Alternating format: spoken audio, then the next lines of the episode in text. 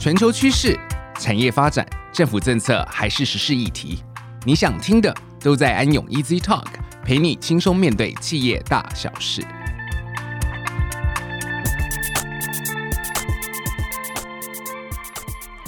各位听众，大家好，欢迎来到安永 Easy Talk，我是安永咨询服务的 Russell，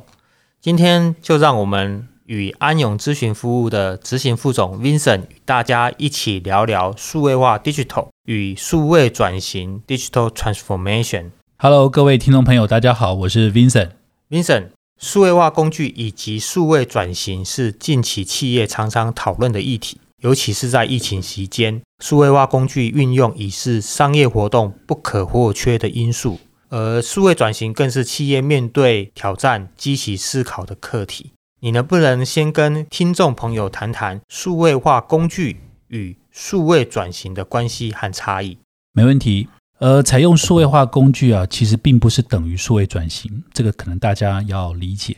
数位化仅是单纯、啊，采用了数位工具。比如说，我们常知道的 AI 啦、RPA 啦、云端预算啦、IoT，或者是 ERP、CRM 这些大型系统的导入或升级，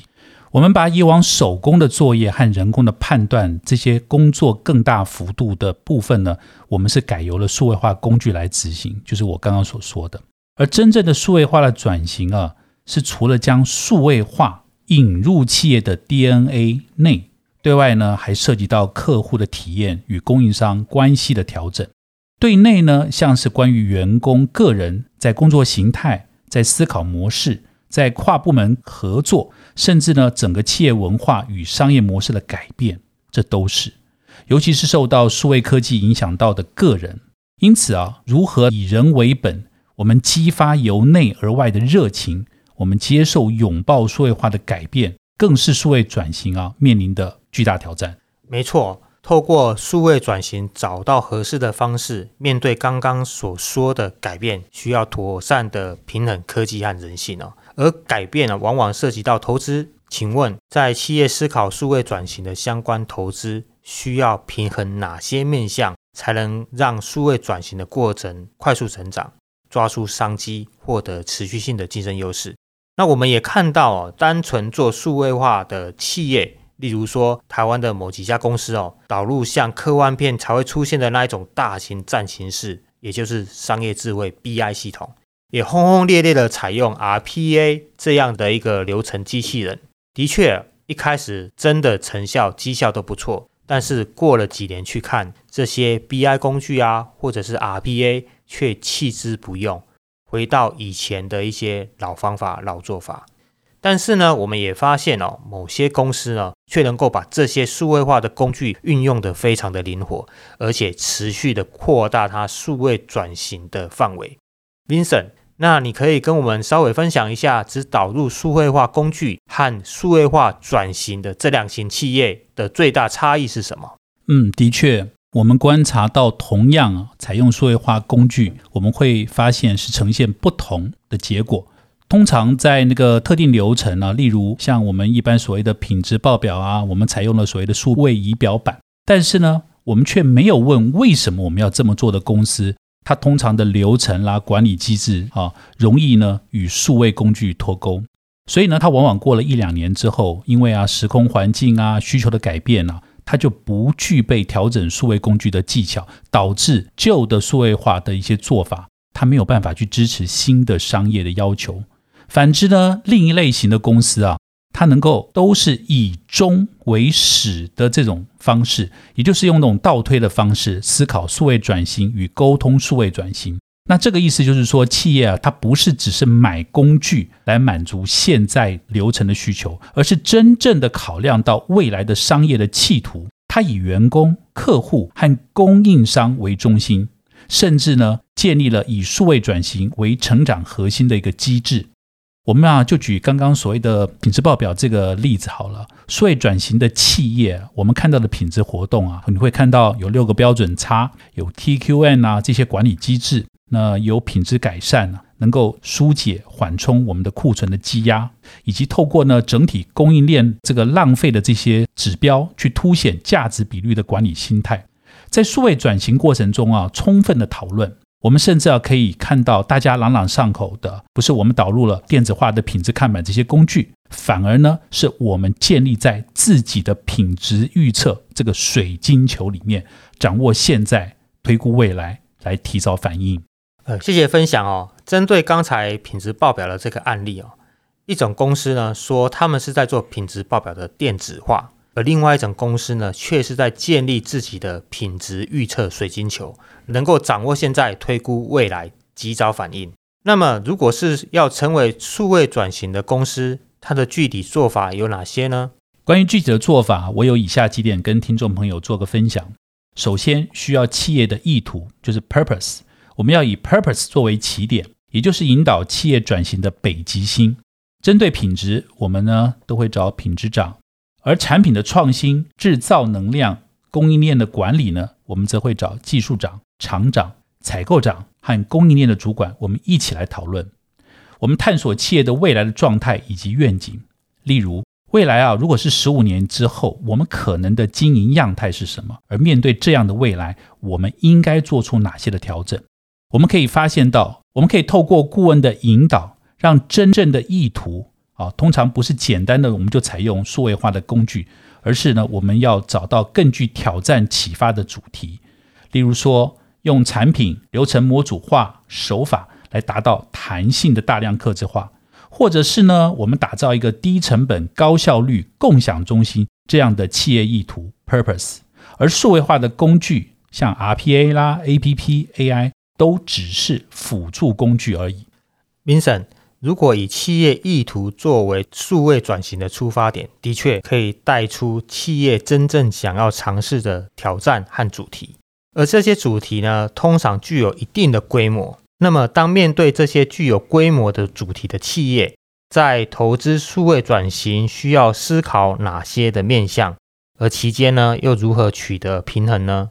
嗯，这个问题很常见。我们可以观察到，透过这种方法获得一种跳跃性成长的公司啊，在数位转型的过程不约而同都关注于三个面向，分别是以人为本、技术内化的速度，还有一个呢就是规模化的创新。这样乍听之下好像有点抽象诶。针对这三个面向，有没有更具体的说明呢？OK，首先呢，以人为本。就是我们要成功执行数位转型、获得效益的公司，要知道如何以人为本的推动所有转型的活动。这还包含了员工、客户等，要把人放在组织数位转型的中心点。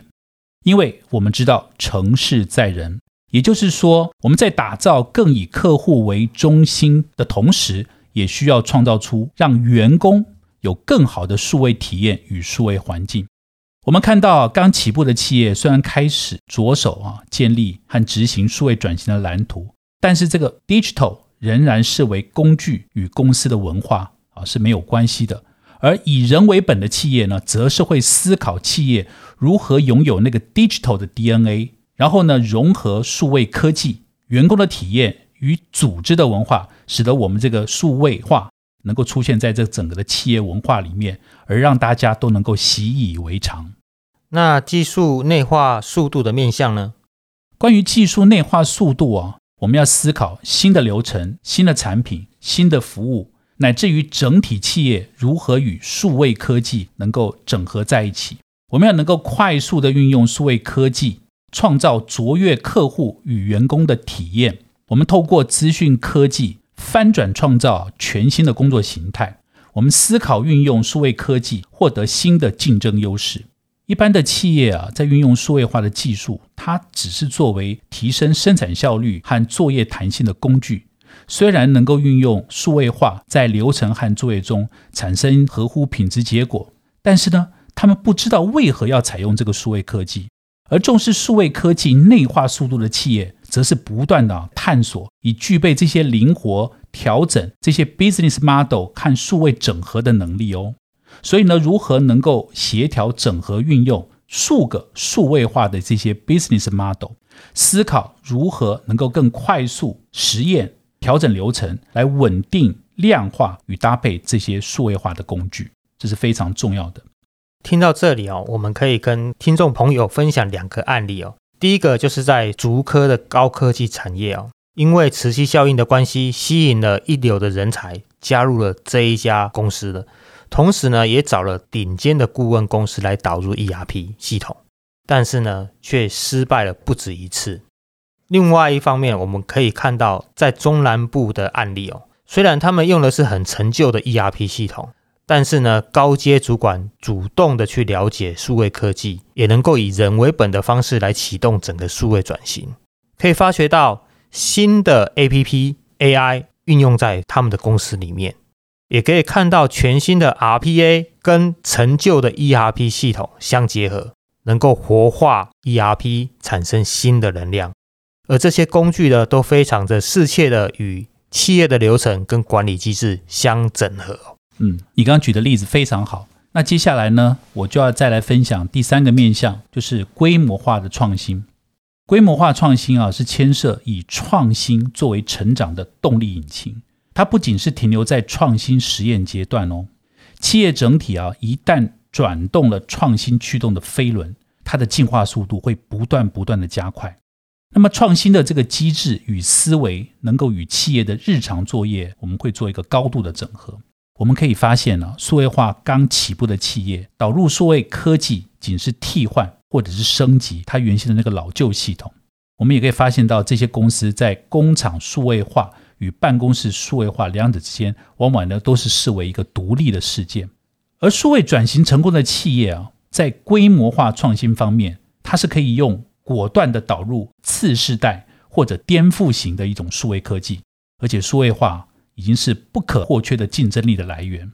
我们也观察到啊，这些企业是用自己在数位科技的领先地位来构思新策略与新的组织的运作架构。呃，在我们接触的企业里啊，我们实际看到，在疫情期间，我们果断导入自动化和 APP，运用机器人二十四小时运作的这些特性，这颠覆了我们以前呢，我们只有说白天才有同仁上班处理的一个整个的流程。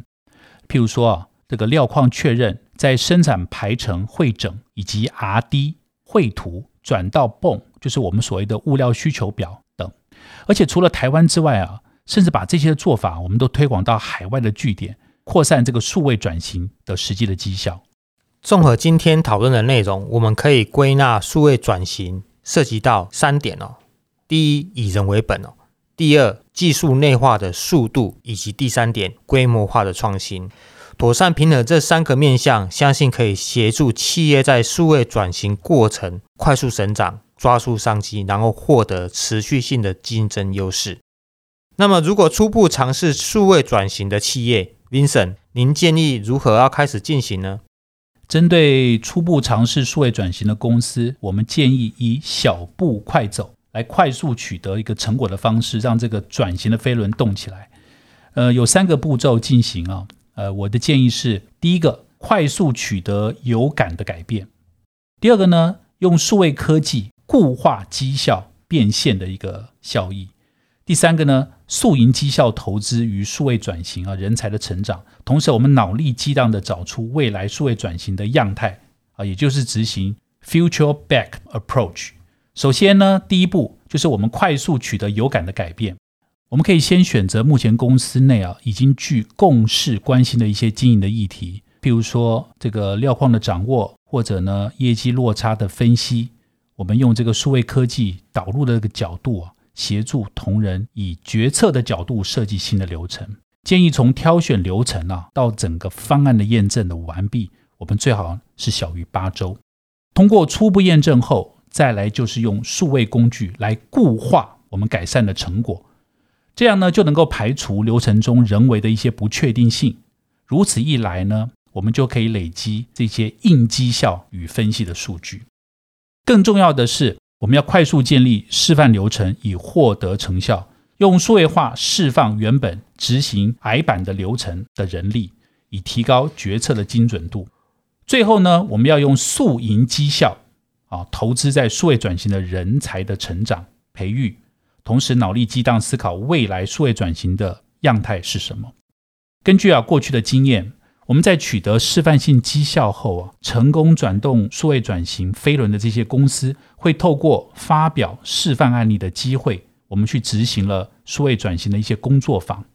那在这个工作坊的会议当中呢，我们可以透过示范性的流程为思考的起点，搭配企业的 purpose，如同一开始啊我们提到的，我们引导企业用一这个倒推的方式思考与沟通数位转型。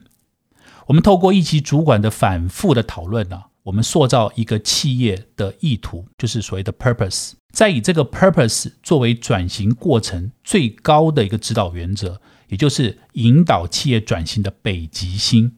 我们带领同仁们的热情，更主动投入啊数位转型的往后的一个旅程。接着呢，我们就可以与企业一起探索企业的未来的状态以及数位转型的愿景。我们反复的进行推演与讨论啊，我们就可以得出未来可能出现的情境跟可能的回应的方式啊。例如啊，十五年之后，我们可能的一个业务形态是什么？我们现在呢，就应该做出什么样的调整？接下来我们就可以列出具体的三十天、六十天，或者是九十天整个的行动的方案。今天的节目为听众朋友分享了几个有关数位化以及数位转型的相关例子，希望对正在思考进行数位化转型的企业有一个更清楚的轮廓与方向。以上就是我们今天的节目内容。安永 EasY Talk，我们下周四再见喽！再见。